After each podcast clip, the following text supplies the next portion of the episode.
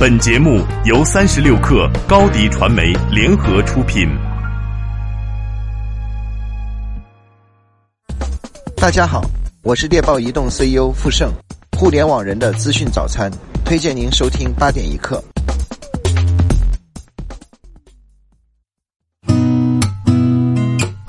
八点一刻，听互联网圈的新鲜事儿。今天是二零一八年三月十四号，星期三。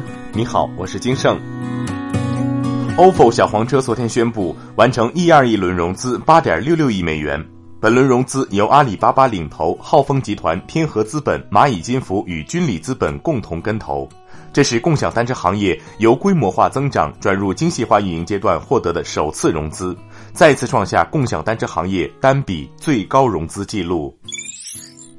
据界面报道，证监会希望通过特事特办的方式，让一批巨头以发行 CDR 中国存托凭证的形式在 A 股交易。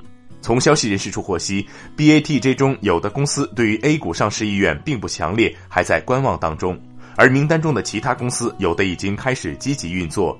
另外，证监会内部也已成立专门工作小组，全力推进 CDR 相关事宜。随着贾跃亭公开电动车 FF 九幺进行高寒测试的情况，围绕着 FF 九幺何时实现量产及法拉第未来发展现状的讨论再次成为热点。事实上，最近也有相关知情人士透露，法拉第未来的关联公司在广州新注册了项目公司瑞驰智能汽车广州有限公司，拟进行车辆研发等业务。不过，目前法拉第未来的公开回应仍为未收到相关信息。此前，天弘基金公告称，余额宝限购将于三月十五号，也就是明天结束。针对余额宝限购结束后是否会放开的问题，蚂蚁金服和天弘基金都没有发表回应。考虑到现在的监管环境和市场状况，这种限购状况很有可能会继续下去。之前那个随时可买的余额宝，怕是回不来了。微信公众平台昨天发文称，插件是可被添加到小程序内直接使用的功能组件。开发者可以像开发小程序一样开发一个插件，供其他小程序使用。同时，小程序开发者可直接在小程序内使用插件为用户提供服务，不需要重复开发。开发者工具新增代码片段功能，便于开发者交流开发经验。数据研究机构 App Annie 昨天发布了2018年2月全球及中国 APP 市场报告，对时下最热的 APP、最能赚钱的 APP 进行解析。具体来看，今年二月，全球 iOS 及 Google Play 综合下载榜的前四名依然由 Facebook 旗下的四大金刚 Facebook Messenger、Facebook、WhatsApp Messenger 以及 Instagram 占领。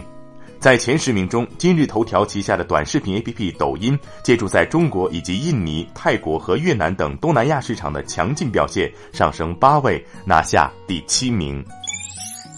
今天凌晨消息，苹果公司宣布，二零一八年全球开发者大会 WWDC 将于六月四号开幕。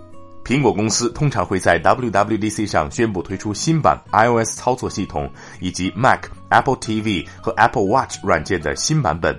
去年，苹果在 WWDC 上推出了 iOS 十一和 macOS High Sierra 操作系统，因此，在今年的大会上，苹果可能会发布 iOS 十二和一款新版 macOS。业界人士预计，苹果公司将为 Apple TV 和 Apple Watch 推出新功能，并很可能为 HomePod 智能音箱也推出新功能。最后，我们来了解部分城市最新的天气情况。北京今天多云转阴，六度到十五度，有二转三级风；上海阴转小雨，十六度到二十三度，有四转三级风；杭州阵雨，十六度到二十四度。深圳雷阵雨，十九度到二十六度，有三转二级风。以上信息由中国天气通提供。